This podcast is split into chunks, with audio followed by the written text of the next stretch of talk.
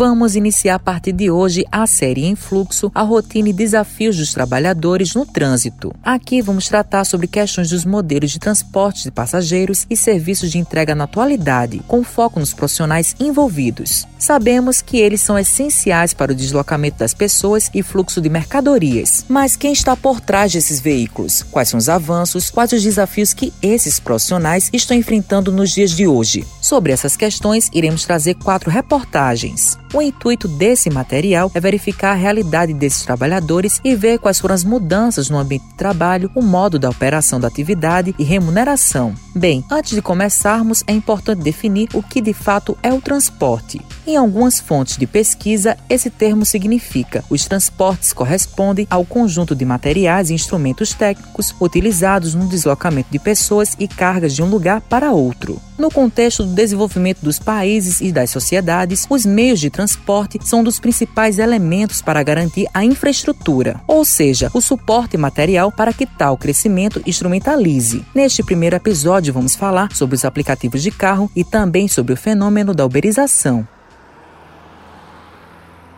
No início, o trabalho ele era muito bom, né? Você trabalhava oito horas por dia, você escolhe o dia que você quer trabalhar, o horário que você quer trabalhar, e no início era muito bom. Por exemplo, o que a gente precisa fazer hoje, um faturamento em torno de 200 reais, que a gente fazia antigamente oito horas, para você ter ideia como dificultou para a gente, e hoje você está tendo que trabalhar 14, 16, às vezes 20 horas, para poder atingir 200, 300 reais de faturamento bruto, ainda para tirar o combustível. Então, assim, é, é realmente está muito difícil hoje. E os desafios de hoje tentar sobreviver com essa pandemia. Infelizmente tudo ficou mais difícil. Agora que a gente está começando a querer aparecer uma luz no fim do túnel para ver se as coisas começam a melhorar.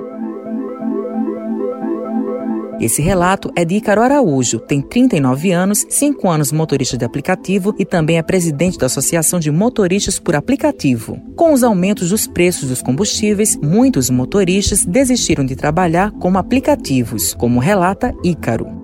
Para você ter ideia, em torno de 90 dias, mais de 3 mil motoristas devolveram seus carros, principalmente quem trabalhava com carro locado. Carro locado, para você ter ideia, que você pagava em torno em média de 1.400 a 1.500 reais, hoje você está tendo que pagar 1.800 reais de aluguel de um carro. Então essas pessoas que estavam desempregadas, que precisavam trabalhar, estavam locando carros para trabalhar, elas entregaram seus carros, estão desempregadas novamente e estão tentando sobreviver de alguma forma. Tem amigos meus que voltou para fazer outras atividades atividades, né? Venda de, de porta em porta, né? Situações pior do que para trabalhar com aplicativo porque ele não tem condições de comprar um carro.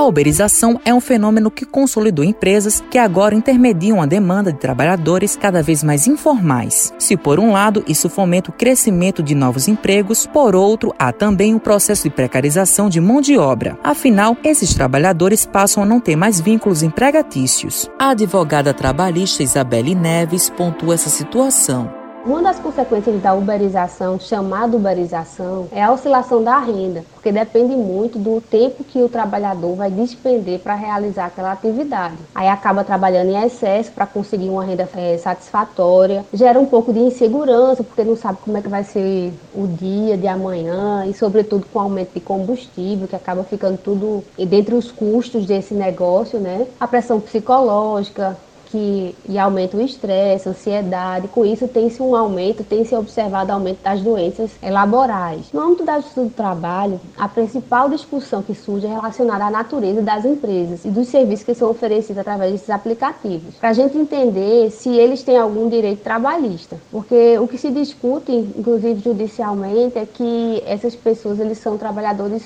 autônomos, né? Então não teriam direito como férias, décimo, eles só iriam ganhar ganhar, seria um contrato assim de natureza civil. Eles iriam ganhar de acordo com as corridas prestadas, o trabalho que fosse sendo desempenhado. Não teriam direitos trabalhistas.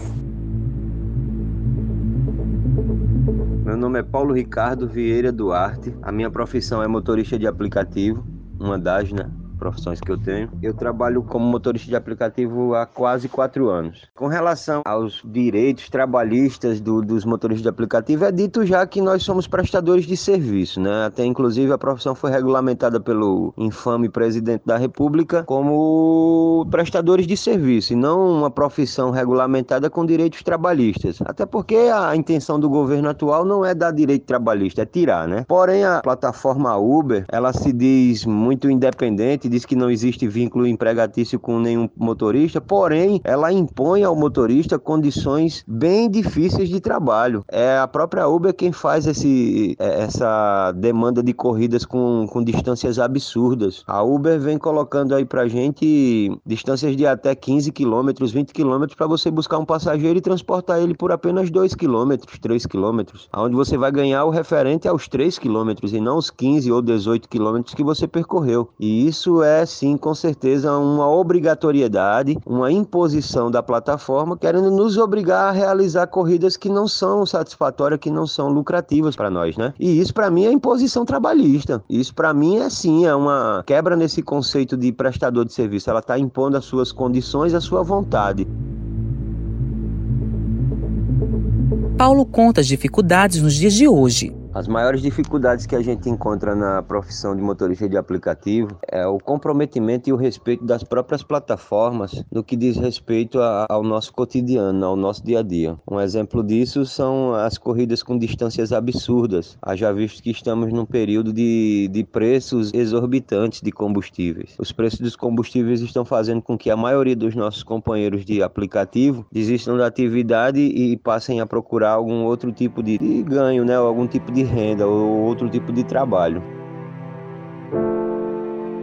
Outra realidade nos dias atuais é dos taxistas, que com a chegada dos aplicativos tiveram a queda vertiginosa em suas corridas diárias, desfigurando por inteiro o setor. Uma ilustração do declínio do setor é que antes, em João Pessoa, tinha mais de 1.400 taxistas e atualmente esse número nem chega aos 800 como ressalta o taxista e presidente da Associação dos Taxistas e Amigos Cristãos da Paraíba, Flaviano Oliveira. Quando essa novidade chegou e de repente tirou para mais de 60, 70% das nossas corridas, aonde deu impacto. Com o decorrer do tempo, com o decorrer dos anos, lutamos, pedimos para que o poder público, ao governo federal, ao governo estadual, ao governo municipal, viesse e visse a possibilidade de resolver essa questão. Mas o tempo se passou. Hoje, já vários anos aqui no nosso Brasil, vários aplicativos de carros particulares fazendo as corridas e até eles mesmo agora perceberam que ali eles viviam numa ilusão. A partir desse fenômeno da uberização, começou a ter estudos sobre o assunto, como é o caso do professor do Instituto Federal do Rio Grande do Norte e doutorando do programa de pós-graduação em Sociologia da Universidade Federal da Paraíba, José Cleiton Neves Lopes, que pesquisa o impacto da uberização nas relações de trabalho e trajetórias laborais dos motoristas por aplicativo.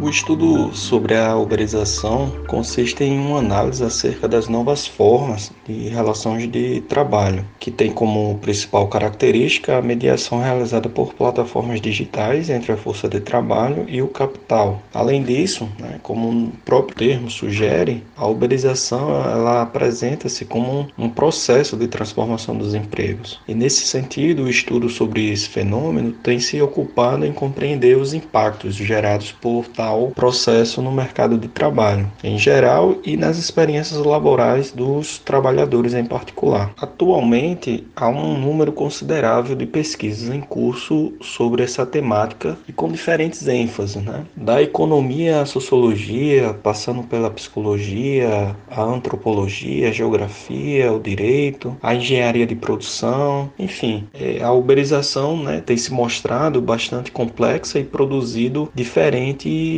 implicações sobre o mundo do trabalho. No próximo episódio da série Influxo, a rotina e desafios dos trabalhadores no trânsito, iremos abordar sobre os desafios enfrentados pelos entregadores. Com os trabalhos técnicos de Thalita França, produção de Lucas Duarte, gerente de jornalismo Marcos Tomás, Matheus Silomar para a Rádio Tabajaro, emissora da EPC, Empresa Paraibana de Comunicação.